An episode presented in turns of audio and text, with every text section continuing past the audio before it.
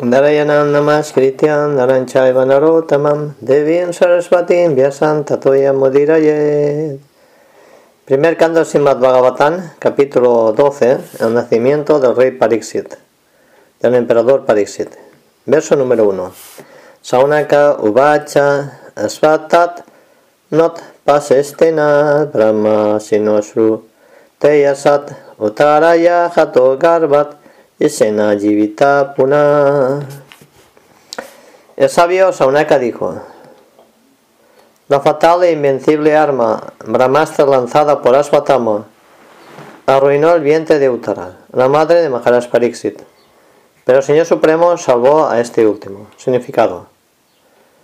Los sabios que estaban reunidos en el bosque de Naimisaranya le hicieron preguntas a Sutta Goswami acerca del nacimiento de Maharaj Pariksit. En el transcurso de la, narración se trataron otros temas, tales como el Brahmastra lanzado por el hijo de Drona, cómo Arjuna lo castigó, las oraciones de la reina Kunti, la visita de los Pandavas al lugar en que Bhishma Deva yacía, las oraciones de este y posteriormente la partida del Señor para Duarca. Se narró también la llegada a Duarca, su residencia con las 16.000 reinas, los sabios se absorbieron en dichas descripciones, pero ahora querían regresar al tema original y por eso Saunakari se hizo la petición. De modo que se prosigue con el tema del arma de Brahmastra que Asvatama lanzó. Tasya Jadma Mahaduder Karmanichat Mahatmanat Nidananchat Yataivasit Trisat Pretya Gatavan Yatam ¿Cómo nació, en ese vientre el gran emperador Pariksit? Quien era un devoto notable y sumamente inteligente. ¿Cómo ocurrió su muerte? ¿Y qué logró después de ella? Significado. El rey de Hastinapur, ahora Nueva Delhi, solía ser el emperador del mundo, al menos hasta la época del hijo del emperador Pariksit. El Señor protegió a Maharaj Pariksit en el vientre de su madre a fin de que éste se salvara con toda certeza de una muerte prematura provocada por la mala voluntad del hijo de un brahmana. Como la era de Kali comenzó a, actuar junto después de la subida del poder de Maharaj Pariksit, el primer signo del mal augurio se exhibió en la maldición de que fuera objeto un rey tan extraordinariamente inteligente y consagrado como él. El rey es el protector de los ciudadanos desamparados y eh, es, eh, está el bienestar y paz, prosperidad de todos, todos dependen de él. Desgraciadamente, por instigación de la caída era de Kali, se autorizó al desafortunado hijo de un brahmana para condenar al inocente Maharaj Pariksit y por ello el rey se tuvo que preparar para la muerte en un plazo de siete días.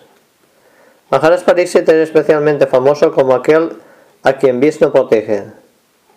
Y al ser maldecido por el hijo de un brahmana, pudo haber invocado la misericordia del Señor para que lo salvara, pero no quiso hacerlo, porque era un devoto puro. Un devoto puro nunca le pide al Señor ningún favor inmediato, un favor indebido. Maharaj Pariksit sabía que así como también lo sabían todos los demás, que la maldición de la que el hijo del Brahman lo hizo objeto no se justificaba pero no quiso contrarrestarla porque también sabía que la era de Kali había comenzado y que ella ah, y con ella había comenzado la degradación de la muy talentosa congregación brahmana. El primer síntoma de la era. Él no quiso interferir con la corriente del tiempo, sino que más bien se preparó para recibir la muerte de una manera muy alegre y adecuada. Por lo afortunado que era, obtuvo al menos siete días para prepararse y enfrentarse a la muerte. En consecuencia, utilizó el tiempo debidamente en la compañía de su Sukadeva Goswami, gran sabio y devoto del Señor. Taniman sotut ichamo gaditum yadit manyaset bohinnat swadadananam yasya gyanam con sumo respeto, todos nosotros queremos escuchar hablar de él, Maharaj Pariksit, a quien Sukadeva Goswami impartió conocimiento trascendental. Por favor, háblanos acerca de eso. Significado. Sukadeva Goswami impartió conocimiento trascendental a Maharaj Pariksit durante siete días a que éste le quedaban de vida. Maharaj Pariksit lo oyó como es debido, tal como un estudiante fervoroso El, efecto de esa manera tan genuina de escuchar y cantar el texto del señor Atan lo compartieron igualmente tanto el oyente como el recitador. Ambos se beneficiaron. De los nueve tipos diferentes y trascendentales que se prescriben en el Bhagavatam de servicio devocional que se le presta al Señor, ya sea que se emprendan todos ellos o alguno de ellos, o incluso uno de ellos, todos son o igualmente beneficiosos si se desempeñan correctamente. Maharaj Pariksit y Sukadeva Goswami fueron ejecutores sinceros de los dos primeros y más importantes de ellos, es decir, el proceso de cantar, el proceso de escuchar y, y por consiguiente ambos lograron el éxito en su encomiable esfuerzo. La comprensión trascendental se logra mediante esa clase de audición y canto sincero de ninguna otra manera. Hay un tipo de maestro espiritual y discípulo muy anunciado en esta era de Kali. Se dice que el maestro le inyecta fuerza espiritual al discípulo mediante una corriente eléctrica que el maestro genera, y el discípulo comienza a sentir el impacto. El discípulo pierde el conocimiento y el maestro se echa a llorar por haber agotado su provisión de supuestos bienes espirituales. La falsa propaganda de esa índole se está llevando a cabo en esta era y el pobre hombre común es víctima de ella. En los tratos entre su Goswami y su gran discípulo Maharaj Pariksit no encontramos esa clase de cuentos folclóricos. El sabio recitó Atan con devoción y el gran rey lo oyó debidamente. El rey no sintió ningún impacto de la corriente eléctrica que proviniera del maestro, ni tampoco perdió el conocimiento mientras eh, recibía el conocimiento del maestro de su maestro. Por lo tanto, uno no debe ser víctima de esas propagandas desautorizadas que hacen algunos falsos representantes de conocimiento védico. Los sabios de Naimisarania se mostraron muy respetuosos mientras se escuchaba hablar, a hablar de Maharaj Pariksit, porque este último había empleado el proceso de escuchar fervientemente para recibir el, conocimiento que su Goswami le impartía. Escuchar fervientemente al maestro genuino es la única manera de recibir conocimiento trascendental. No hay ninguna necesidad de prácticas mm, de medidas o misticismos ocultos en busca de efectos milagrosos. El proceso es muy simple, pero solo la persona sincera podrá alcanzar el resultado deseado. Sota uvacha apipalat dharma rayas pitipat rajayam prayag Nispriha Sarva Krishna Padat vaya. Sota Goswami dijo, durante su reinado el emperador Yudhishthir administró de un modo generoso para con todos. Él era exactamente igual que su padre. Él no tenía ninguna ambición personal y estaba exento de toda clase de complacencia de los sentidos. Por su continuo servicio los pies del loto del Señor y Krishna. Significado.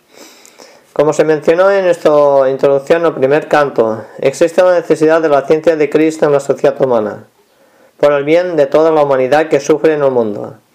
Y nosotros simplemente le pedimos a los líderes de todas las naciones que acojan esta ciencia de Krishna para su propio bien, por el bien de la sociedad, por el bien de toda la gente del mundo. Y esto lo confirma aquí el ejemplo de Maharaj Yudhishthira, la personificación de la bondad. En la India la gente anhela el Raya Raj, porque la persona de Dios era el rey ideal, y todos los demás reyes, emperadores de la India, controlaban el destino del mundo en aras de la prosperidad de cada ser viviente que nacía en la tierra. Aquí es significativa la palabra praya. El significado etimológico de la palabra es aquello que nace. En la tierra hay muchas especies de vida, las cuales abarcan desde los seres acuáticos hasta los seres humanos perfectos y a todos los que integran se los conoce como prayas. El señor Brahma, el creador de este universo en particular, se le conoce como Prayapati, por ser el abuelo de todos los que han nacido. Así pues, Praya se utiliza aquí en un sentido más amplio que el que se da en la actualidad. El rey representa a todos los seres vivientes, los seres acuáticos, las plantas, los árboles, reptiles, las aves, animales y el hombre. Cada uno de ellos es una parte integral del Señor Supremo. Bhagavad Gita 14.4. El rey, siendo el representante del Señor Supremo, tiene la obligación de brindarles a todos la debida protección. No ocurre así con los presidentes y, dictadores de este desmoralizado sistema de administraciones, en, en que a los animales inferiores no se les protege mientras que a los animales superiores se les da una supuesta protección. Pero ello constituye una gran ciencia, que se puede aprender únicamente aquel que conoce la ciencia de Cristo. Por el hecho de conocer la ciencia de Cristo, uno puede convertirse en el hombre más perfecto del mundo. A menos que se tenga conocimiento de esta ciencia, todas las aptitudes y diplomas de doctorados que se haya adquirido mediante la educación académica son malos e inútiles. Maharaj Yudhishthir conocía muy bien esa ciencia de Krishna, pues afirma aquí que mediante el conocimiento y el cultivo del conocimiento de la misma, prestándole servicio al Señor, servicio de devoción continuo, adquirió la capacidad de administrar el Estado. A veces el padre se muestra aparentemente cruel con el hijo, pero eso no significa que el padre haya perdido la capacidad de ser padre. El padre siempre es padre, porque siempre tiene presente en el corazón el bien del hijo. El padre quiere que cada uno de sus hijos llegue a ser mejor que él. Por consiguiente, un rey como Maharaj Yudhishthira, quien era la personificación de la bondad, quería que todo aquel que se encontrara bajo su administración, especialmente el ser humano, que tiene una conciencia más desarrollada, se volviera devoto del Señor Krishna, de modo que todo el mundo pudiera liberarse de las tonterías de la existencia material. El lema de su administración era todo lo bueno para los ciudadanos. Pues como él era la bondad personificada, sabía perfectamente bien lo que era realmente bueno para ellos. Él dirigía la administración en base a ese principio y no era en base al principio Raksasi, demoníaco de la complacencia de los sentidos. Como rey ideal que era, no tenía ninguna ambición personal ni había lugar para la complacencia de los sentidos porque en todos los momentos, todos los sentidos los tenía dedicados al servicio amoroso del Señor, lo cual incluye el servicio parcial que se le presta a los seres vivientes, que constituye la parte integral del todo completo. Aquellos que están muy dedicados a prestar el servicio a las partes integrales, dejando a un lado el todo, solo pierden el tiempo y la energía, como ocurre cuando uno riega las hojas de un árbol sin regar la raíz. Si se vierte agua en la raíz, las hojas se nutren perfecta y automáticamente, pero si se vierte, se vierte agua solo en las hojas, se desperdicia toda la energía. En el servicio del Señor, por ende, las partes integrales del Señor, los seres vivientes que se encontraban bajo la cuidadosa administración, eran atendidas a la perfección, proveyéndoseles de toda la comodidad de esta vida y de pleno progreso en la siguiente. Esa es la manera de dirigir perfectamente a la administración estatal. Sampada kitaboloka mahesi brataro mahit jambut vipat vipatyanchat yasyachatrit vidangatam. Incluso hasta los planetas celestiales llegaron las noticias acerca de las posesiones mundanas de Maharaj Yudhishthira, los sacrificios mediante los cuales llegaría a un mejor destino. Su reina, sus leales hermanos, sus extensas tierras, su soberanía en el planeta Tierra y su fama, etc. Significado. Solo el nombre y la fama de un hombre rico y notable llegan a conocerse por todas partes del mundo. Y el nombre y la fama de Maharaj Yudhishthir llegaron a los planetas superiores, debido a su buena administración. Sus posesiones mundanas, su gloria esposa Draupadi, la fuerza de sus hermanos Bhima y Arjuna, su sólido poder soberano en el mundo. Este último, conocido como Jambudvip, aquí la palabra loca es significativa. En todas partes del cielo hay eh, expandidos diferentes locas, planetas superiores, tanto materiales como espirituales. Una persona puede llegar a ellos en virtud de su trabajo en la vida actual, tal como se afirma el Bhagavad Gita 9.25. Allí no se permite la entrada a la fuerza. A los cimientos científicos e ingenieros de lo material que han descubierto vehículos para viajar por el espacio sideral unos miles de kilómetros no se les permite entrar. Esa no es la manera de llegar a los planetas mejores que esta Tierra. Para entrar en esos planetas felices, uno debe de capacitarse mediante el sacrificio y el servicio.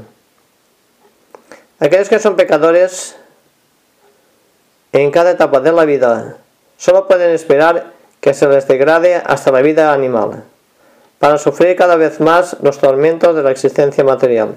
Y esto también se declara en el Bhagavad Gita 16-19. Los buenos sacrificios y cualidades de Maharaj Pariksit Yudhisthira eran tan elevados y virtuosos que hasta los residentes de los planetas celestiales superiores ya estaban preparados para recibirlos como uno de ellos. Sparat Mukunda Manaso Viyarur Modan Ganyat Kishodit Tasyat Yate Tarem Oh Brahmanas, la opulencia del rey era tan encantadora que los ciudadanos del cielo las ambicionaban. Pero como él estaba absorto en el servicio del Señor, nada fuera de ese servicio podía satisfacerlo. Significado.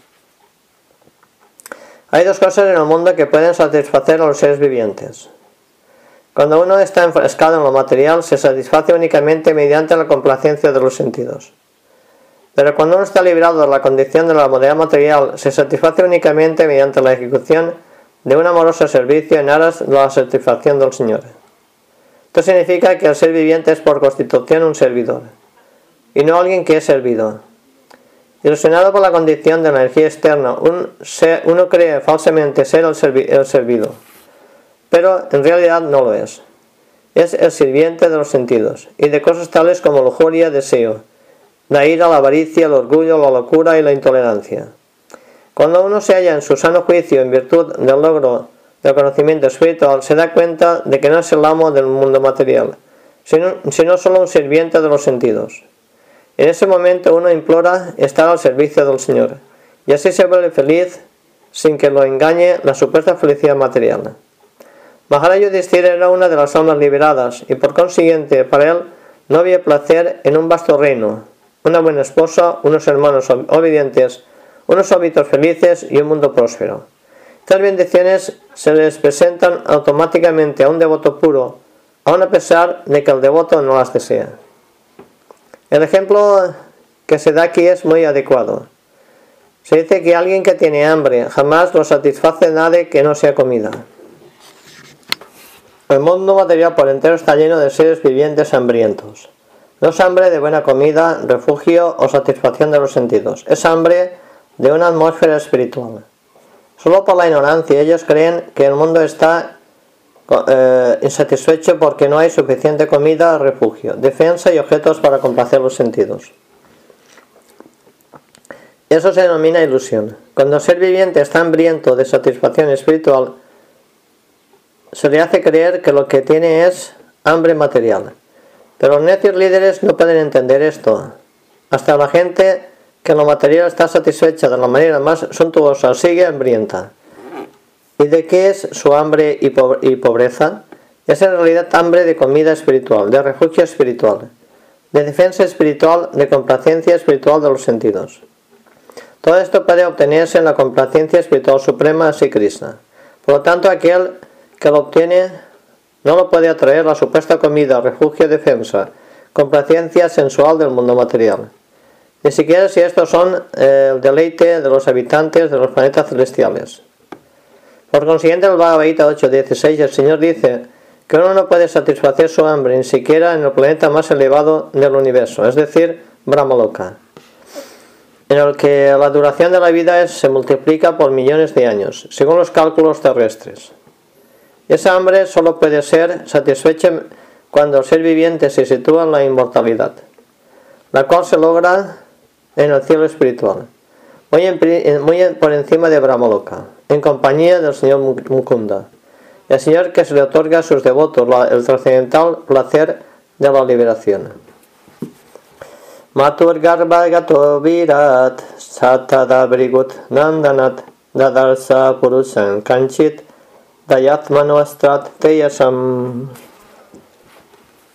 Oh hijo de Brigo Saunaka, cuando el niño Parixit, el gran guerrero, se hallaba en el vientre de su madre Uttara y estaba sufriendo a causa del abrasador calor del Brahmastra lanzado por Aswatam, pudo observar al Señor Supremo que se dirigía hacia él. Significado. Por lo general, eh, la muerte implica permanecer en trance durante siete meses. Al ser viviente, según sus propias acciones, se le permite entrar en el vientre de una cierta madre por medio del semen de un cierto padre. De ese modo, alguien adquiere un cuerpo que se ha deseado. Esta es la ley por la que se nace en los cuerpos específicos conforme a la acción pasada. Cuando el ser viviente se despierta del trance, siente el inconveniente de estar confinado en el vientre y por ello quiere salir fuera de él. En ocasiones tiene la fortuna de poder orarle al Señor pidiéndole dicha liberación. Mientras Maharaj Pariksit se hallaba en el vientre de su madre, lo alcanzó el Brahmastra lanzado por Aspatam y comenzó a sentir el abrasador calor del arma. Pero como era un devoto del Señor, éste apareció al instante en el vientre mediante su energía todopoderosa. El niño, el niño pudo ver que alguien había llegado a salvarlo. Pese a esa desamparada condición en que se encontraba niño Parixit, soportó la inigualable temperatura. Debido a que era un gran guerrero por naturaleza y por esa razón se ha empleado la palabra vira. Angustamatram amalam spurat puratat maulinam apibiyat dasanan siamam tadit basasam achutam. El señor era solo del tamaño del pulgar, pero era trascendental por completo. Tenía el cuerpo muy hermoso, negruzco e infalible. Llevaba puestas una ropa de un amarillo brillante, un yelmo de un dorado encendido. Fue así que el niño lo vio. Siman Dirgaha Chaturbahum Tapta Kanchana Kundalam Kayata Yaksan Gadapanim Atmana Salvato Disam Paribramantan Ulkalvam Vamayantam Gadamuhu El Señor estaba adornado con cuatro manos, pendientes de oro fundido, y ojos furiosos, rojos como la sangre. Mientras se movía de un lado a otro, su maza giraba constantemente a su alrededor, como una estrella fugaz. Significado. En la Brahma Sanjita capítulo 5 se dice que el Supremo Señor Govinda, mediante su porción plenaria, entra en el halo del universo y se distribuye como Paramatma, la superalma, no solo dentro del corazón de cada ser viviente, sino también dentro de cada uno de los átomos de los elementos materiales. De modo que el Señor está dentro y fuera de todo en virtud de su potencia inconcebible. Y fue así que entró en el vientre de Uttara a salvar a su amado devoto, Maharaj Pariksit. Bhagavad Gita 31, el Señor le asegura a todo el mundo que sus devotos nunca serán vencidos. Nadie puede matar a un devoto del Señor, porque el Señor lo protege, y nadie puede salvar a una persona a la, que el Señor desea matar. El Señor es todopoderoso y por consiguiente puede tanto salvar como matar a voluntad. Él se le hizo visible a su devoto Maharaj Pariksit, incluso en esa difícil posición, en el vientre de su madre. En la forma precisamente indicada para la visión de él. El Señor puede verse más grande que miles de universos, al mismo tiempo más pequeño que el átomo. Misericordioso como es, se vuelve justamente adecuado por la visión del ilimitado ser viviente. Él es ilimitado, a Él no lo limita ninguna medida de nuestros cálculos. Él puede volverse más grande que lo más grande que podamos nosotros imaginar, y más pequeño que, lo que podamos nosotros concebir. Pero en todas las circunstancias, Él es el mismo Señor Todopoderoso. No hay ninguna diferencia entre el Señor, el Señor de su tamaño, el tamaño del pulgar en el vientre de Uttara y el Narayan del cuerpo completo que se encuentra en Vaikuntadam, el reino de Dios. Él acepta la forma del Archa Vigraha, la deidad venerable, solo para recibir el servicio que le prestan sus diferentes diversos devotos ineptos. Por la misericordia del Archa Vigraha, la forma del Señor hecha de elementos materiales, los devotos que están en el mundo material pueden acercarse fácilmente al Señor. Si bien los sentidos materiales no pueden concebirlo. El Archa Vijaraja es, por lo tanto, una forma del Señor completamente espiritual, que los devotos materiales pueden percibir. Este Archa Vijaraja del Señor nunca debe de considerarse material. Para el Señor no hay diferencia entre la materia y el espíritu, si bien hay un abismo entre los dos en el caso del ser viviente condicionado. Para el Señor no hay nada más que existencia espiritual. Igualmente, para el devoto puro del Señor no hay nada más que no sea existencia espiritual en su íntima relación con el Señor. Astrateyat svat gadayat niharan ibat gopatit ivanantam sanit karset kat asau Así pues el Señor estaba dedicado a dispersar la radiación del Brahmastra, tal como el sol evapora una gota del rocío. El niño lo observaba y pensó en quién era el Señor. Viduyatat ameyatmat bhagavan dharma gut vivut misato dasamasasyat tataivantar dadet hari. Mientras era así observado por el niño, el Supremo Señor y persona de Dios, la superalma de todos, el protector de los justos, quien se extiende por todas las direcciones, de quien el tiempo y el espacio no lo limitan, desapareció de súbdito. Significado. El niño no estaba observando a un ser viviente a quien lo limitan el tiempo y el espacio. Entre el Señor y el ser viviente individual hay un abismo. Al Señor se le menciona aquí como el ser viviente supremo, no limitado por el tiempo y el espacio.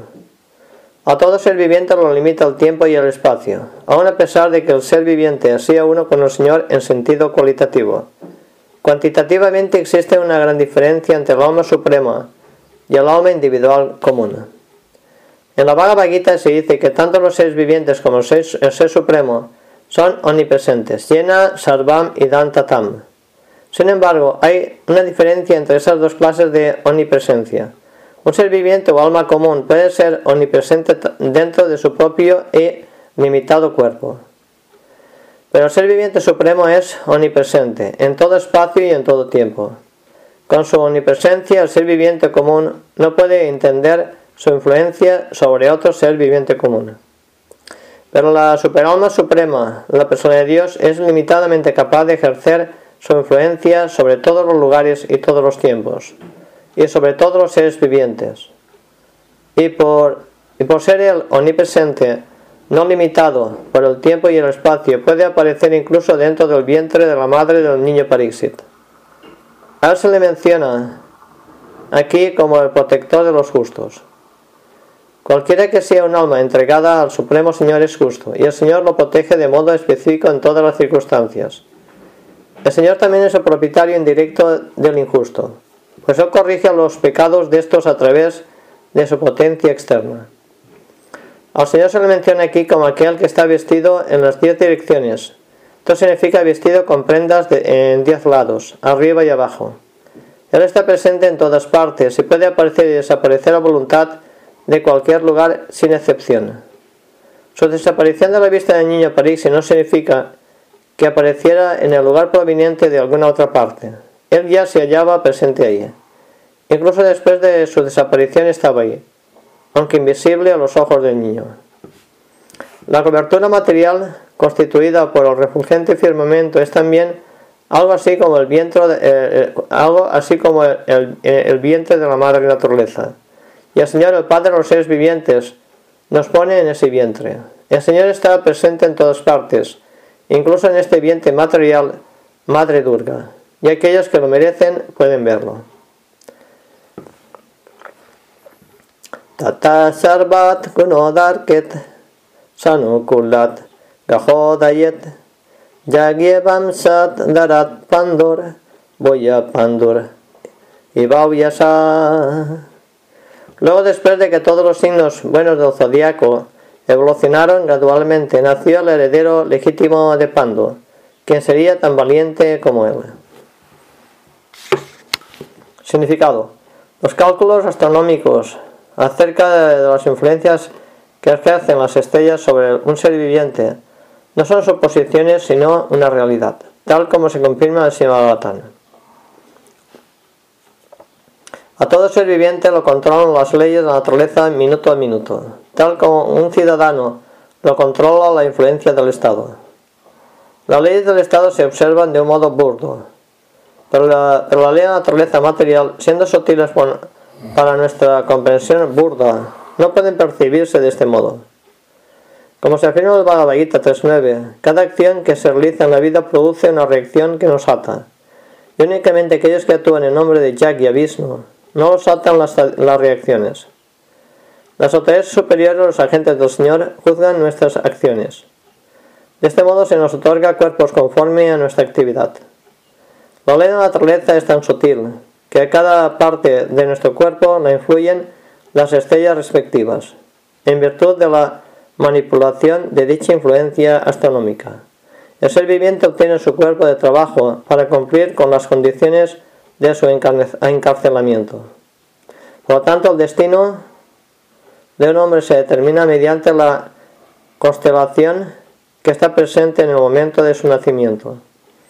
Un astrólogo entendido en la materia puede hacerle un horóscopo genuino.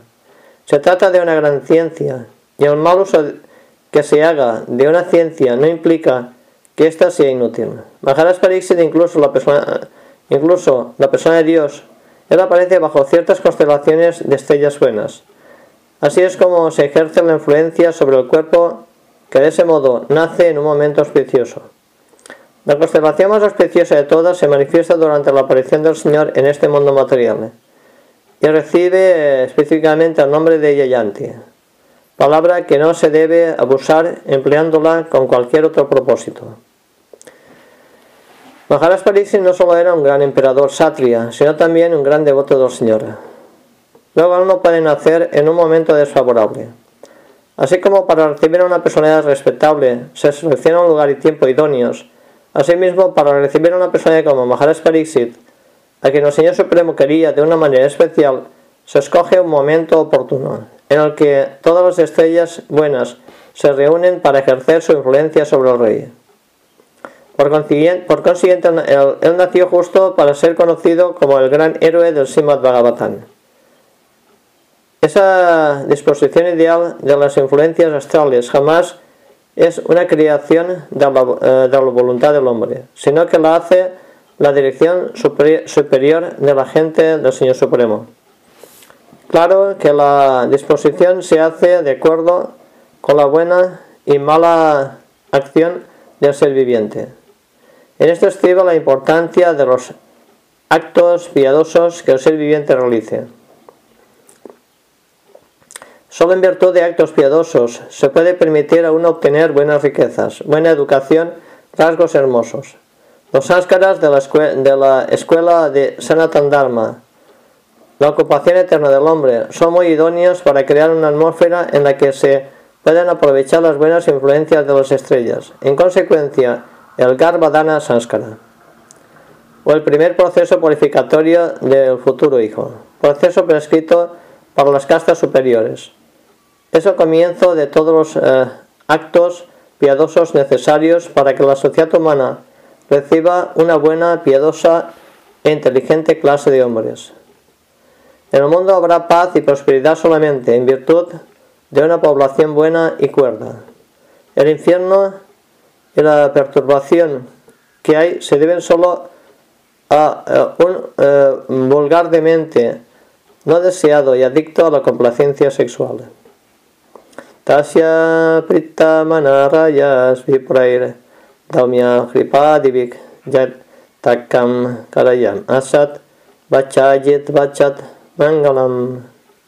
El rey Yudhisthira, quien estaba muy satisfecho con el nacimiento de Maharaj Pariksit, hizo que se ejecutara el proceso purificatorio del nacimiento. Eruditos brahmanas, encabezados por Daumya y Kripa, recitaron himnos auspiciosos. Significado.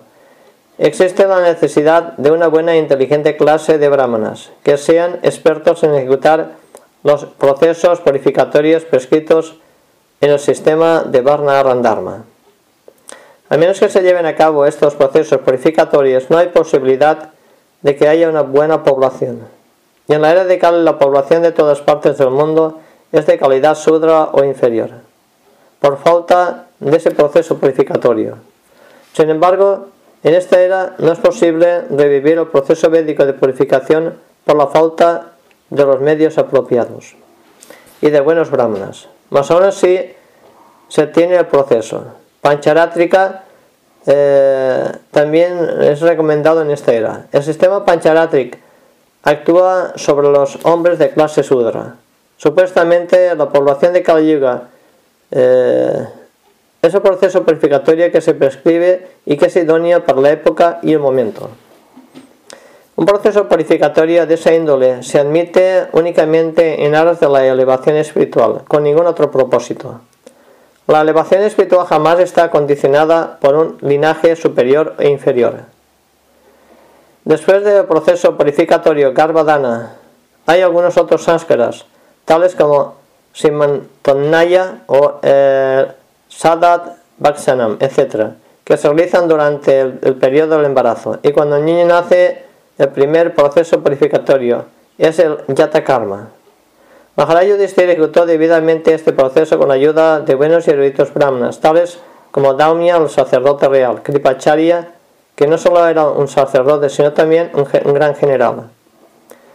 Para ejecutar la ceremonia, Maharaj Yudhishthira empleó a estos dos entendidos y perfectos sacerdotes, asistidos por otros buenos brahmanas. Por lo tanto, todos los sánskaras, procesos purificatorios, no eran meras formalidades o funciones sociales únicamente, sino que todos tienen propósitos prácticos y brahmanas perfectos tales como Daumya y Kripa pueden ejecutarlos con éxito. Esa clase de brahmanas no solo no son comunes, sino que además no se consiguen en esta época. Por consiguiente, para la elevación espiritual en esta caída era, los Goswamis prefieren los procesos purificatorios según la fórmula pancharátrica, en vez de los ritos védicos. Kripacharya era el hijo del gran Rishi Saradvam. Nació en la familia de Gautama. Su nacimiento se dice que fue accidental. Por, uh, casualidad, el gran Rishi Saradvam derramó semen en dos partes. Una de ellas nació de inmediato un niño y de la otra una niña, que nacieron como mellizos. Al niño se le conoció luego como Kripa y a la niña como Kripi. Mientras Maharaj Santano se hallaba de cacería por la jungla, recogió a los niños y los crió, llevándolos hasta el nivel brahmínico mediante el debido proceso purificatorio.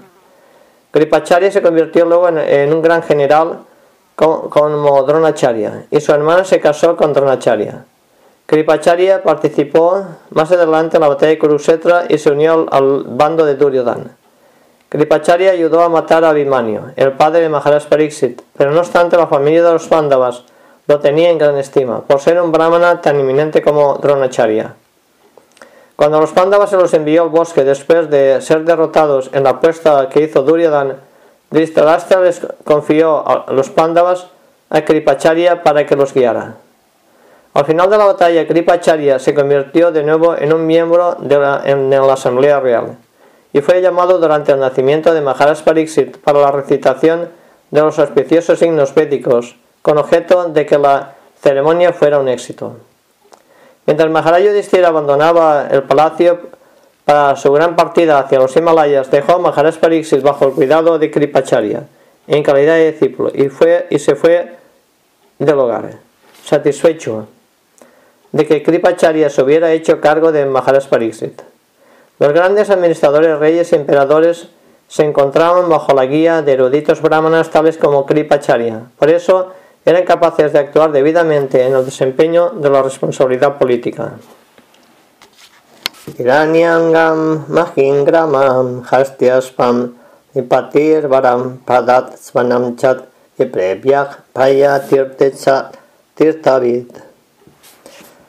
Ante el nacimiento de un hijo, el rey, que sabía cómo, dónde y cuándo se debía dar caridad, les dio a los brahmanas oro, tierras, aldeas, elefantes, caballos y buenos granos alimenticios. Significado. Solo los brahmanas y sanyasis están autorizados a aceptar la caridad que dan las personas casadas. En todas las diferentes ocasiones de sánskaras, especialmente durante el nacimiento, el matrimonio, eh, el descenso, se distribuyen riquezas entre los brahmanas, debido a que ellos prestan al servicio la más alta calidad de relación con la necesidad primordial en la humanidad. La caridad era considerable en la forma de oro, tierras, aldeas, caballos, elefantes, granos alimenticios, junto con otros materiales para cocinar una comida completa. Así pues, los brahmanas no eran pobres, en el verdadero sentido de la palabra. Por el contrario, poseían oro, tierras, aldeas, caballos, elefantes, suficientes granos y no tenían que ganarse nada por sí mismos. Ellos simplemente se consagraban a trabajar por el bienestar de toda la sociedad. La palabra Tirtavit es significativa, porque el rey sabía bien dónde y cuándo se debía dar caridad. La caridad nunca es ciega ni improductiva. En los astras se indica que a la caridad se les ofrecía personas que merecían recibirla en virtud de la iluminación espiritual. En los astras jamás se ha de encontrar que el objetivo de la caridad sea el llamado Daridra Narayan, un concepto erróneo del Señor Supremo, que tienen algunas personas autorizadas, ni tampoco puede un hombre pobre y desdichado recibir una gran y generosa caridad en la forma de caballos o elefantes, tierras y aldeas. En conclusión, a los hombres inteligentes, a los brahmanas dedicados especialmente al servicio del Señor, se les mantenía como es debido, sin que tuvieran que angustiarse por la necesidad del cuerpo. Y el rey y otras personas casadas velaban por todas sus comodidades eh, con mucho gusto. Los sastras se estipula que mientras el niño estaba unido a la madre mediante el cordón umbilical, su cuerpo y el de la madre son uno solo. Y en cuando se corta el cordón y el, niño se separa de la madre, se realiza el proceso purificatorio Yata Karma. Los semidioses, administradores y los antepasados de la familia van a ver al niño recién nacido. Y una ocasión tal se acepta específicamente como el momento indicado para distribuir riquezas entre las personas idóneas de una manera productiva para el avance espiritual de la sociedad. Tat ochur brahmanastus tat tayanam pasat yan vitam isahiasmin payat tantau Purana Puravar Savam. Los eruditos brahmanas, que estaban muy satisfechos con las caridades del rey, se dirigieron a él llamándolo el principal de los puros, y le informaron que su hijo se hallaba sin duda en la línea de descendencia de los puros. Daivenat patigatenat suklet sastam upeyusit rabo ratobot anugrahar tayat Vishnunat Los brahmanas dijeron, el Todopoderoso y Omnipresente Señor Vishnu, la persona de Dios, a fin de complacerte, ha destituido a este inmaculado Hijo.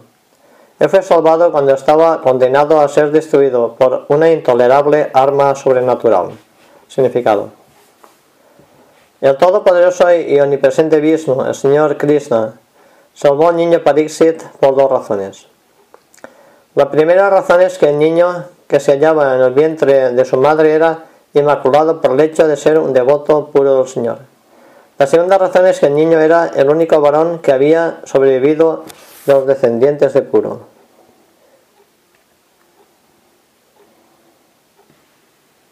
El pío antepasado del virtuoso rey Yudhisthira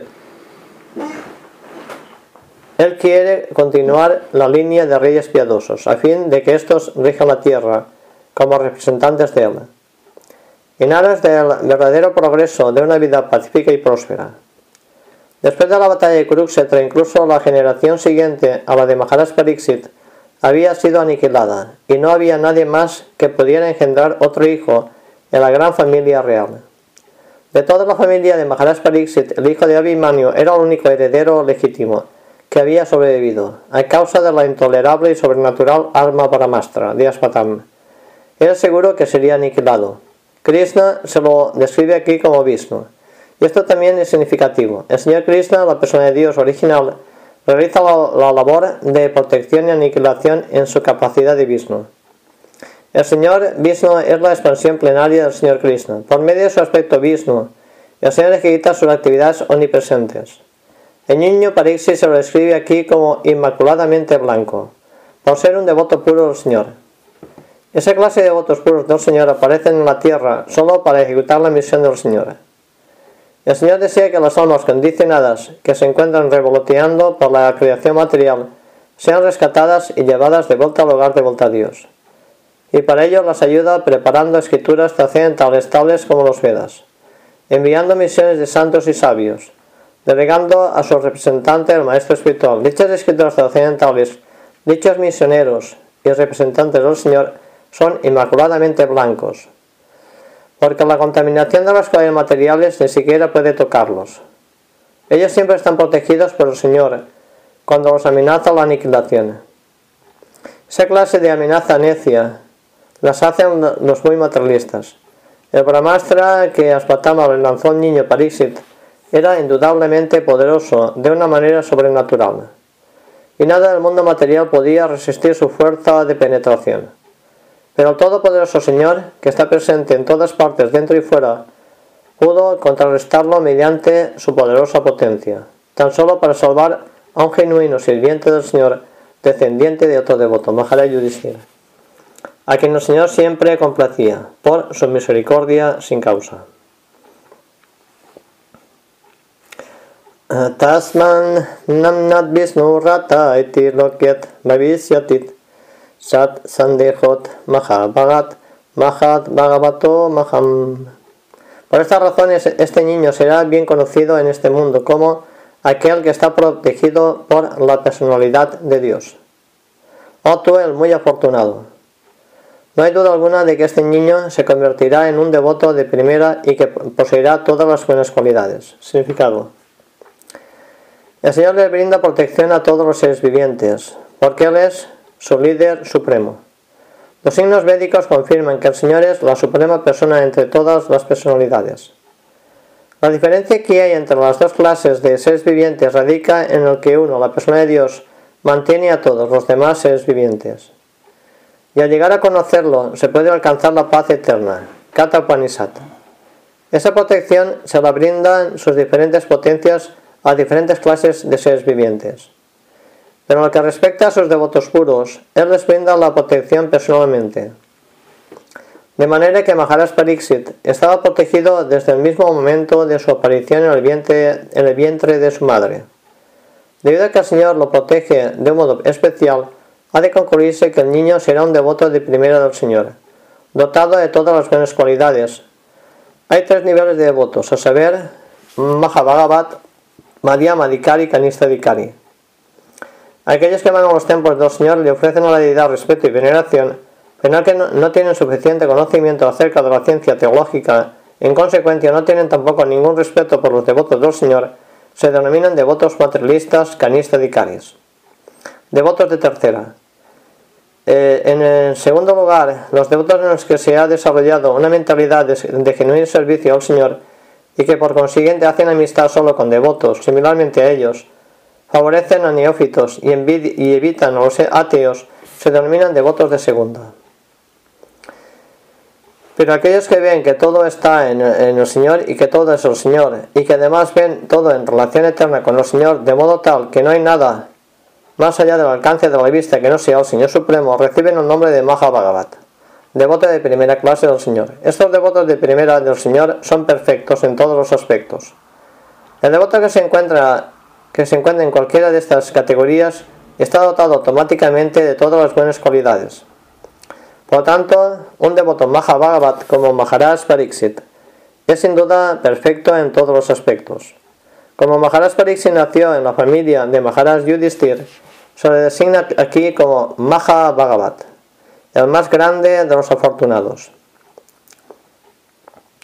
La familia en la que nace un Mahabhagat es afortunada, pues Gracias al nacimiento de un devoto de primera clase, los miembros de la familia, pasados, presentes y futuros, hasta un total de 100 generaciones, se liberan por la gracia del Señor, en virtud del respeto que Él le tiene a su amado devoto. De modo que uno le hace el mayor bien a su familia simplemente con volverse un devoto puro del Señor. Sri Rayo Vacha Apiesa Vasnyam Vayarsim Punyaslokan Mahatmanat Anovartitas Vit Yasasat Sadhu Vadinat Satama.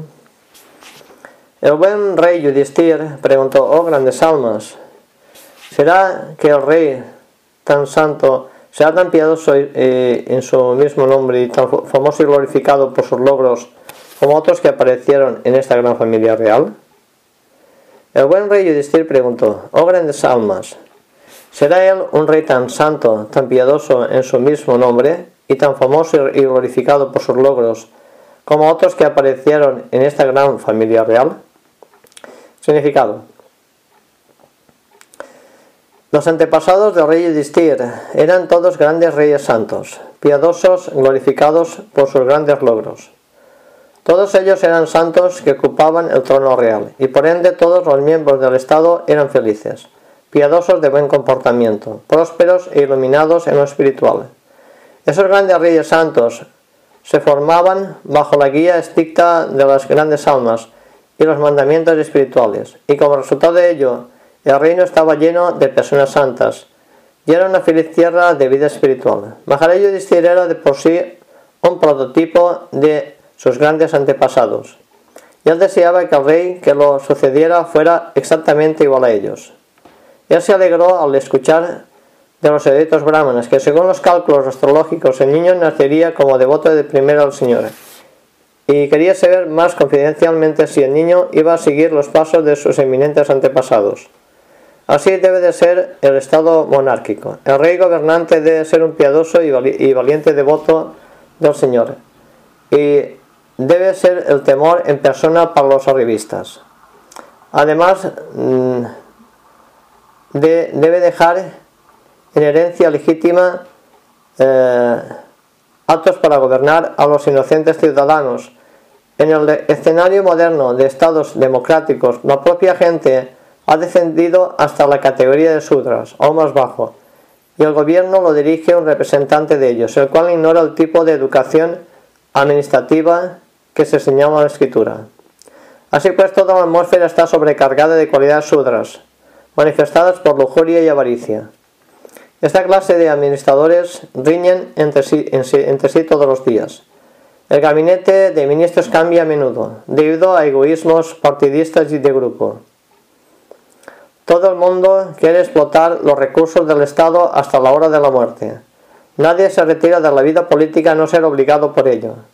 ¿Cómo pueden hombres de tan baja categoría hacerle bien al pueblo? El resultado de esto es la corrupción, la intriga y la hipocresía. Ellos deben aprender con el Simad Bhagavatam cómo deben ser los administradores ideales, antes de que puedan ponérseles a cargo de los diferentes grupos. Brahmana Uchuhu Parta Payavita Saksat Ixpakur Ibat Manavam Vamanya Satya Sadyaschat Ramo Dasaratir Yatam Los eruditos brahmanas dijeron, oh hijo de Prita, este niño será tal como el rey Ixpaku, el hijo de Manu, en lo referente a mantener a todos los que han nacido. En lo que respecta a los principios brahmínicos, especialmente a ser fiel a su promesa, será tal como Ram, la persona de Dios, el hijo de Maharaj Nasarat. Significado. Praya significa el ser viviente que ha nacido en el mundo material. En realidad, el ser viviente no nace ni muere, pero debido a su separación del servicio del Señor, y a su deseo de enseñorearse a la naturaleza material se le ofrece un cuerpo idóneo para satisfacer sus deseos materiales. Al hacerlo uno queda condicionado por la ley de la naturaleza material y cambia de cuerpo material en términos de su propio trabajo. La entidad viviente transmigra así de un cuerpo a otro en 8.400.000 especies de vida. Pero por ser parte integral del Señor, este no solo la mantiene con todo lo que necesita en la vida, sino que además y sus representantes, los reyes santos, lo protegen. Estos reyes santos les brindan protección a todos los playas, seres vivientes, para que puedan vivir y cumplir sus periodos de encarcelamiento. Maharaj Pariksit era de hecho un rey santo ideal, porque mientras recorría su reino vio que una pobre vaca estaba a punto de ser matada por la personificación de Kali, a quien de inmediato reprendió como un asesino. Esto significa que los administradores santos protegían incluso a los animales. Y no desde el punto de vista sentimental, sino porque aquellos que han nacido en el mundo material tienen el derecho de vivir. Todos, los reyes santos, comenzando con el rey del globo solar y descendiendo hasta el rey de la tierra, tienen esta clase de inclinación por la influencia de la escritura védica. También en los planetas superiores enseñan las escrituras védicas tal como se indica en el Bhagavad Gita 4.1, en relación con la enseñanza que el Señor impartió al Dios del Sol Vishwasvana.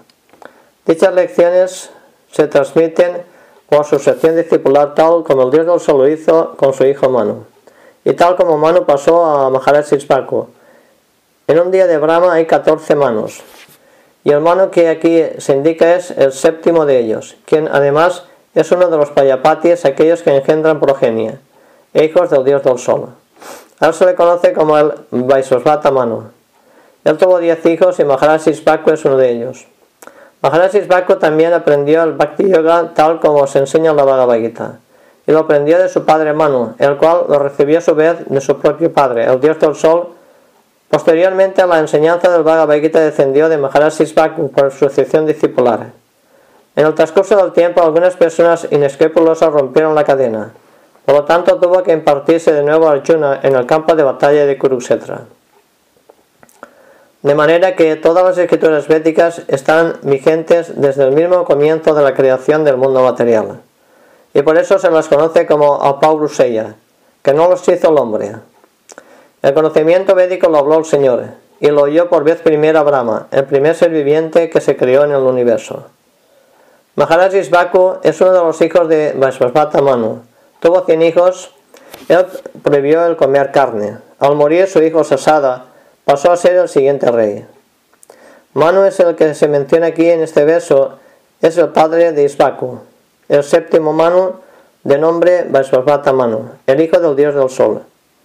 Viswasvan, aunque el Señor Krishna le impartió la enseñanza del Bhagavad Gita antes que Arjuna.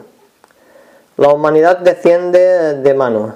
Este Vasvasvata Manu tuvo diez hijos, cuyos nombres son Isvaku, Navaga, Drista, Sariati, Narishyanta, Navaga, Dista, Karusa, Visadra y Vasuman. La encarnación machia del Señor, en la forma del pez gigante, hizo su advenimiento durante el comienzo del reinado de Manu. Él aprendió con su padre Visvasvan, el dios del sol, los principios de la Bhagavad Gita. A su vez la impartió los mismos a su hijo Maharaj Sispaku. Al principio de Treta Yuga, el dios del sol le enseñó a Manu el servicio devocional. Manu se lo enseñó a su vez a Isbaku para beneficio de toda la sociedad humana. Sri Ramachandra, la persona de Dios, se encarnó como Ramachandra y aceptó aceptando ser el hijo de su devoto Maharaj Dasarat, el rey de Ayodhya. Sri Ramachandra descendió junto con sus porciones plenarias, todas ellas aparecieron como hermanos menores de él.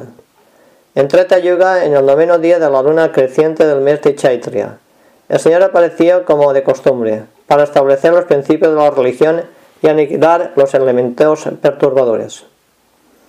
Cuando apenas era un niño, ayudó al gran sabio Viswamitra a matar a su bajo, y golpeó a Maricha, la demonia que perturbaba a los sabios en el desempeño diario de sus deberes. Los brahmanas y satrias deben cooperar para el bienestar de las masas.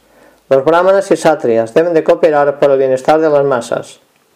Los sabios brahmanas se esfuerzan por iluminar a la gente mediante conocimiento perfecto. Los satrias tienen la función de proteger.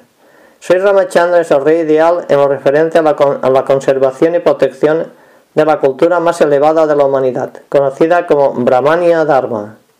El Señor es específicamente el protector de las vacas y de los brahmanas, y con él y con ello aumenta la prosperidad del mundo. Por intermedio de Vishwamitra, él recompensó a los semidioses administradores con armas eficaces para conquistar a los demonios. Él estaba presente en el sacrificio del arco del rey Janaka, que celebró, y por el hecho de romper el invencible arco de Shiva, se casó con Sita Devi, la hija de Maharaj Chanaka. Después de su matrimonio aceptó exiliarse en el bosque durante 14 años, por orden de su padre, Maharaj Dasarat. Para ayudar a los semidioses, la administración mató a 14.000 demonios, y debido a la intriga de los demonios, su esposa Sita Devi fue raptada por Ravana. Sri Ramachandra hizo amistad con Sugriva y lo ayudó a matar a su hermano Bali. Con la ayuda de Sri Ramachandra, Sugriva se convirtió en el rey de los Vanaras, una raza de gorilas. El Señor construyó sobre el océano Índico un puente de piedra flotante y llegó hasta Lanka, el reino de Ravana, quien había raptado Sita Devi. Más adelante mató a Ravana y a Vivisan, el hermano de Ravana. Vivisan, el hermano de Ravana, fue ascendido al trono de Lanka. Vivisan era uno de los hermanos de Ravana, es decir, era un demonio, pero Ram lo hizo inmortal con sus bendiciones. Al finalizar los 14 años, después de establecer y estabilizar la situación en Lanka, el Señor regresó a su reino Ayodhya, en un avión de flores. Él le indicó a su hermano eh, Satrugna que atacara Lavanasura, quien reinaba en Mathura y el demonio fue matado. Él realizó diez sacrificios a su amiga y posteriormente desapareció mientras se bañaba en los ríos Arayo. El Ramayan es la gran obra épica y constituye la historia de la actividad de Sri Ramachandra en el mundo. El Ramayan autoritativo lo escribió el gran poeta Valmiki. Esadata saranais chas yatahe asusainara sivih yaso vitanitas vanam Tir Ivat Yatvanam. Este niño será un monificador de caridad y protector de los rendidos, como el famoso rey Sibi del país de Usinar. Y él expandirá el nombre y la fama de su familia, tal como Bharat, el hijo de Maharaj Dushyanta. Significado. Un rey se vuelve famoso por sus actos de caridad, por su ejecución de Yagya, por la protección de los rendidos, etc. Un rey satria se siente orgulloso de brindar protección a las almas entregadas. Esta actitud del rey se denomina Iswara Baba, verdadera capacidad de proteger la causa justa. La Baba el Señor les indica a los seres vivientes que se entreguen a Él y les promete absoluta protección. El Señor es todopoderoso y fiel a su palabra en consecuencia, jamás deja de brindarles protección a sus diferentes devotos. El rey, siendo representante del Señor, debe de poseer esta actitud de dar protección a las almas entregadas, cueste lo que cueste.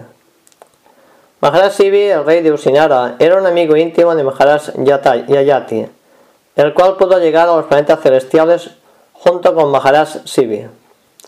Maharaj Sivi estaba consciente del planeta celestial al que había de ser trasladado después de su muerte. Y la descripción de ese planeta celestial se da en el Mahabharata, Adi Parva 9669. Maharaj Sivi tenía una disposición tan caritativa que la posición que había adquirido en el reino celestial se la quiso ceder a Yayati, pero este no lo aceptó. Yayati fue al planeta celestial junto con grandes rishis, tales como Astaka y otros. A pedido de los reyes y cuando todos, se hallaban camino al cielo, Yayati hizo una descripción de los actos piadosos de Sibi. Este se ha vuelto un miembro de la asamblea de Yamaras, el cual se ha convertido en su deidad venerable. Como se confirma la Bhagavad Gita, el adorador de los semidioses va al planeta de los semidioses, Yayanti Deva Bratadevam. Así que Maharaj se ha vuelto un asociado de Yamaras, la gran autoridad Vaisnava en ese preciso planeta. Mientras se hallaba la tierra, se hizo muy famoso como protector de las almas entregadas, como dador de caridad. Una vez el rey del cielo adoptó la forma de un pájaro cazador de palomas, un águila. Agni, el dios del fuego, aceptó la forma de una paloma. Mientras el águila perseguía a la paloma, ésta se refugió en el regazo de Maharasivi. El águila cazadora le pidió al rey que se la devolviera. El rey quiso darle al ave alguna otra carne de comer, y él pidió que no matara a la paloma. El ave cazadora rehusó aceptar la oferta del rey, pero luego se llegó al, acuerdo de que el águila aceptaría carne del cuerpo del rey en una cantidad equivalente al peso de la paloma. El rey comenzó a cortar carne de su cuerpo y a ponerla en la balanza para equilibrar el peso de la paloma. pero la paloma mística siempre seguía siendo más pesada. El rey se puso entonces a sí mismo la balanza para equilibrar la paloma, y los semidioses se complacieron con él. El rey del cielo y el gran dios del fuego revelaron sus respectivas identidades, bendiciendo al rey. Devasi Narada también es glorificado por Maharaj Sivi. Maharaj, Devasi Narada glorificó a Maharaj Sivi por su gran logro, especialmente en relación a la caridad y a la protección. Maharaj Sivi sacrificó a su propio hijo por la satisfacción de los seres humanos de su reino. Así pues, el niño Pariksit había de convertirse en un segundo Maharaj Sivi, en cuanto a caridad y protección se refiere. Dausyanti y Bharat. En la historia existen muchos Bharatas, de los cuales el hermano del señor Ram, el hijo del rey Rishabhadev y el hijo de Maharaj Dusyanta son muy famosos. A todos estos Bharatas se los conoce históricamente en todo el universo. Este planeta Tierra es conocido como Bharat, Bharat en honor del rey Bharat, el hijo de Rishabhadev. Pero según algunos a esta tierra se le conoce como Bharat debido al reinado del hijo de Dusyanta. En lo que a nosotros se refiere, estamos eh, convencidos de que el nombre de Bharat Varsa que tiene esta tierra se debe al reinado de Bharat, el hijo de Rishabhadev. Antes de aparecer a la tierra se le conocía como Ilabrita Varsa. Pero justo después de la coronación de Bharat, el hijo de Rishabhadev, esta tierra se hizo famosa como Bharat Varsa. Mas a pesar de todo esto, Bharat, el hijo de Maharaj Dushyanta, no era menos importante. Él es el hijo de la famosa Velda Sakuntala. Maharaj Dushyanta se enamoró de Sakuntala en el bosque y así eh, se, convenció a eh, se concibió a Bharat. Después de eso y debido a la maldición de Kamba Muni, Maharaj se olvidó de su esposa Sakuntala y el niño Bharat fue criado en el bosque por su madre. Incluso en su infancia el niño era tan poderoso que desafiaba a leones y elefantes del bosque y peleaba con ellos tal como los niños juegan con gatos y perros. A raíz de que el niño se había vuelto tan fuerte, más que el llamado Tarzán de la actualidad, los rishis del bosque lo llamaban Sarva Daman, aquel que es capaz de controlar a todo el mundo. En el Mahabharata Parva se da una descripción completa de Maharaj. A los Pándavas o a los Kurus a veces se le llamaba Bharata, por haber nacido en la dinastía del famoso Maharaj el hijo del rey Dushyanta. Dambina Magranir Esa Tulias Chardunayor Dvayot Uttasaivat Dudavsat Samudra Ivat Dustara. Entre los grandes arqueros, este niño será igual que Arjuna. Él será tan irresistible como el fuego y tan insuperable como el océano. Significado por Sila Prabhupada. En la historia hay dos Arjunas. Uno es Kartaviri Arjuna, el, hijo del rey Jaihaya, y el otro es el abuelo del niño. Los dos Arjunas eran famosos por su habilidad como arqueros. Del niño Pariksit se predice que será igual a los dos específicamente en lo que a luchar se refiere. A continuación se da una corta descripción del, de Arjuna. Pandava Arjuna, gran héroe de la Bhagavad Gita, es el hijo del Satria de Maharaj Pandu. Kunti Devi podía llamar a cualquiera de los eh, a cualquiera de los semidioses, en virtud de ello llamó a Indra, el cual engendró a Arjuna. Arjuna es por consiguiente una parte plenaria del rey Indra del cielo. Él nació en el mes de Palgun, febrero y marzo, y por eso también se le da el nombre de Falguni. Cuando apareció como el hijo de Kunti Devi, su futura grandeza fue proclamada por mensajes aéreos, y todas las personalidades importantes de diferentes partes del universo, tal como los semidioses Gandharvas, Adityas, que viven en el globo solar, Rudras, los vasos, Nagas, diferentes rises sabios de importancia y apsaras, muchachas frívolas del cielo, asistieron a la ceremonia. Las apsaras complacieron a todos con sus bailes y canciones celestiales. Vasudev, el padre de Krishna y tío materno de Arjuna, envió como representante a su sacerdote Kasyapa para que purificara a Arjuna mediante todos los sáskaras prescritos. Procesos purificatorios, reformatorios. El sáskara al que se le dio el nombre se realizó en presencia de los rishis residentes de Sata Sringa. Él se casó con cuatro mujeres, Draupadi Subhadra, Chitrangada y Ulupi, con quienes tuvo cuatro hijos llamados Sutrakirti Abhimanyu, Babu Bajan e Iravan, respectivamente. Durante su vida de estudiante, él se confió al gran profesor Dronacharya para que le enseñara junto con los otros pándavas y los Kurus. Pero él superó a todos los demás con la intensidad de sus estudios, y su afecto por la disciplina trajo a Dronacharya de un modo especial. Dronacharya lo aceptó como un estudioso de primera y muy gustosamente y de todo corazón le concedió toda la bendición de la ciencia militar. Era un alumno tan ardiente que solía practicar con el arco incluso de noche.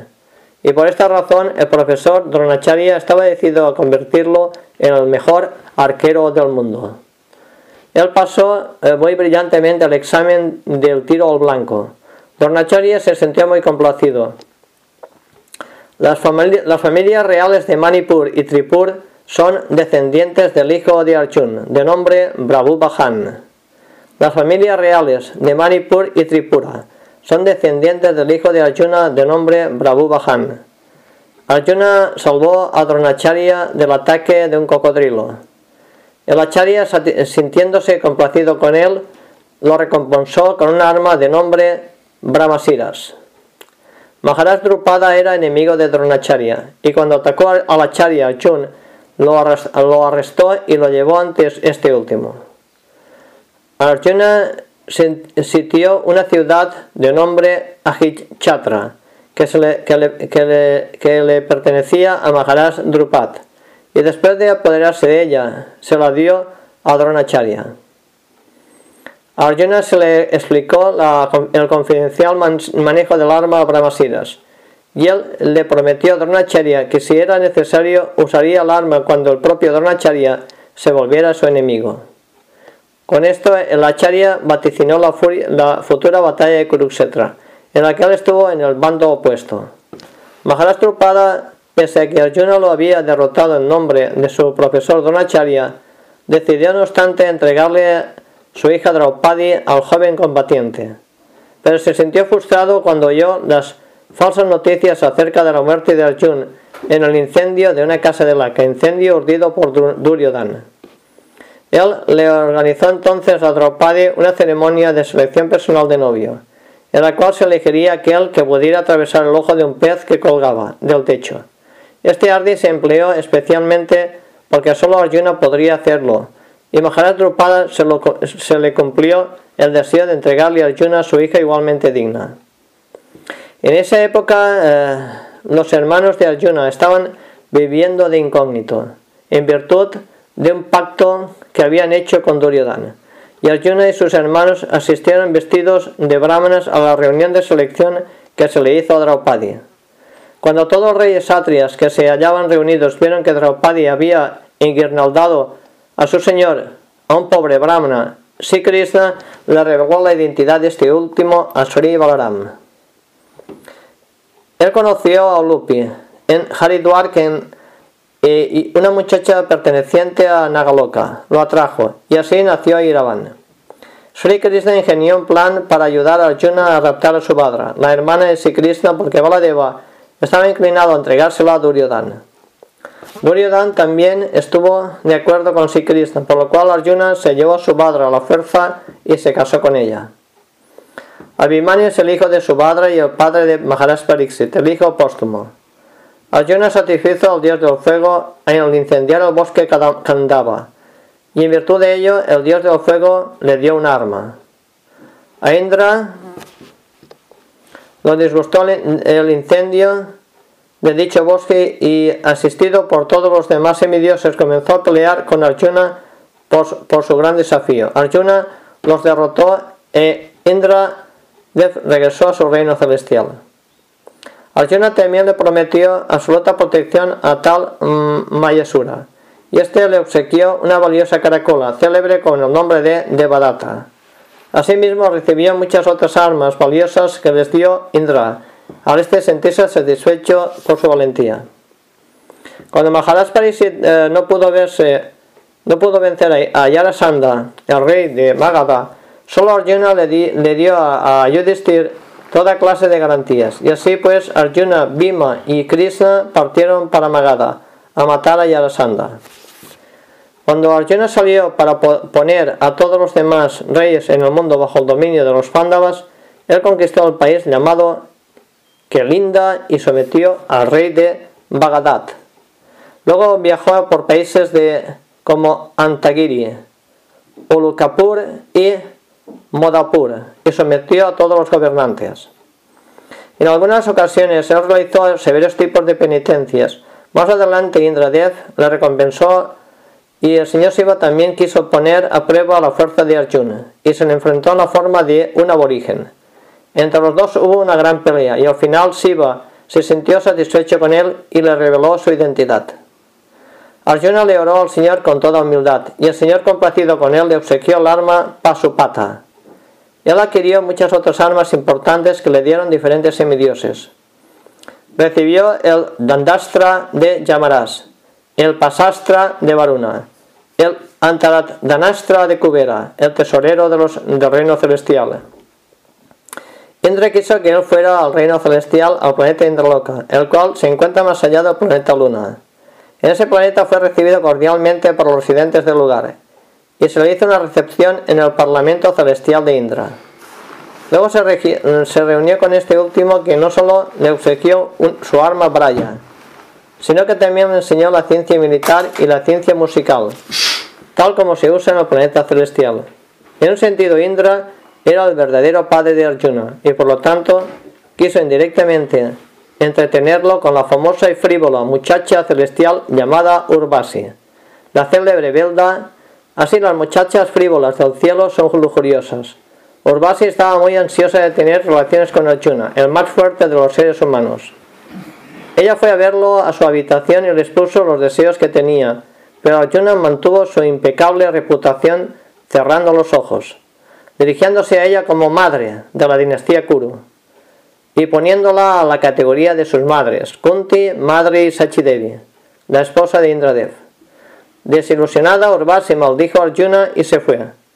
En el planeta celestial, Arjuna conoció además al gran y célebre Azeta Alomasa y le oró por la protección de Maharaj Yudhishthira. Cuando su hostil primo Duryodhan se hallaba en las garras de los Gandharvas, Arjuna quiso salvarlo y les pidió a estos que lo soltaran pero rehusaron hacerlo. En consecuencia peleó con ellos y logró liberarlo. Cuando todos los Pandavas estaban viviendo de incógnito, de incógnito, se presentó en la corte del rey Virat eh, como un eunuco y fue contratado como maestro de música de Uttara, su futura nuera. En la corte de Virata se le conoció como Brihannala y como Brihannala peleó entonces en nombre de Uttara, el hijo del rey Virat y así de incógnito derrotó a los curos en la pelea. Sus armas secretas fueron cuidadosamente guardadas bajo la custodia de un árbol somi, y él le ordenó a Uttara que se las trajera de vuelta. Dronacharya fue informado de la presencia de Arjun en la pelea de los curos y viratas. Posteriormente, en el campo de batalla de Kurukshetra, Arjuna mató a muchos grandes generales, tales como Karna y otros. Después de la batalla de Kurukshetra castigó a Svatam, el cual había matado a todos los cinco hijos de Draupadi. Luego todos los hermanos fueron a donde se encontraba Bhishmadeva. Él se debe solo a Arjuna que el Señor pronunció de nuevo en el campo de batalla de Kurukshetra el grandioso discurso filosófico de la Bhagavad Gita. Los maravillosos actos que realizó en el campo de batalla de Kurukshetra se describen vívidamente en el Mahabharata. Sin embargo, Arjuna derrotó su hijo Brahuban en Manipur y él perdió el conocimiento cuando Ulupi lo salvó. Después de la desaparición de Krishna, Arjuna le llevó la noticia a Maharaj Yudhishthira. Arjuna visitó Dwarka de nuevo y todas las viudas del señor Krishna se lamentaron ante él. Él las llevó a todas ante Vasudev y a todas las tranquilizó. Más adelante, cuando Vasudeva murió, realizó la ceremonia fúnebre de este. Debido a la ausencia de Krishna, mientras Arjuna llevaba a todas las esposas de Krishna a Indraprastha, fue atacado en el camino y no pudo proteger a las tamas que se hallaban bajo su custodia. Finalmente, aconsejados por Vyasadeva, todos los hermanos se dirigieron a Mahaprasthan. En el camino y a pedido de su hermano renunció a todas las almas importantes como si fueran inútiles y las echó todas al agua. Migrendaiva Vikranto Niseviot Himavanivat Titiksur Vasudeva Sau Sahisnot Pitarau Ivam. Este niño será tan fuerte como un león y será un refugio tan digno como los montes Himalaya. Él será tan, tan como la tierra y tan tolerante como sus padres. Significado por la propa. Se dice que uno se asemeja al león cuando es muy fuerte en perseguir al enemigo. Uno debe ser un cordero en el hogar y un león en la persecución. El león nunca falla al perseguir al animal. De igual modo, la cabeza del Estado jamás debe de fallar en perseguir al enemigo. Los montes Himalayas son famosos por tener toda clase de riquezas. Existen en ellos innumerables cuevas donde poder vivir. Hay infinidad de árboles de buenas frutas para comer, buenos manantiales de agua para beber agua fresca, abundantes drogas y minerales para curar enfermedades. Cualquier hombre que no tenga prosperidad material puede refugiarse en estas grandes montañas los Himalayas y se le proveerá de todo lo necesario. Tanto al materialista como al espiritualista, ellos pueden sacar provecho del gran refugio de los Himalayas. En la faz de la Tierra hay muchos disturbios que los habitantes causan. En la era actual, la gente ha comenzado a, detonar armas atómicas en la superficie de la Tierra. Aún así, ese condescendiente de los habitantes, tal como una madre que excusa al hijo, los padres siempre toleran a los hijos toda clase de travesuras.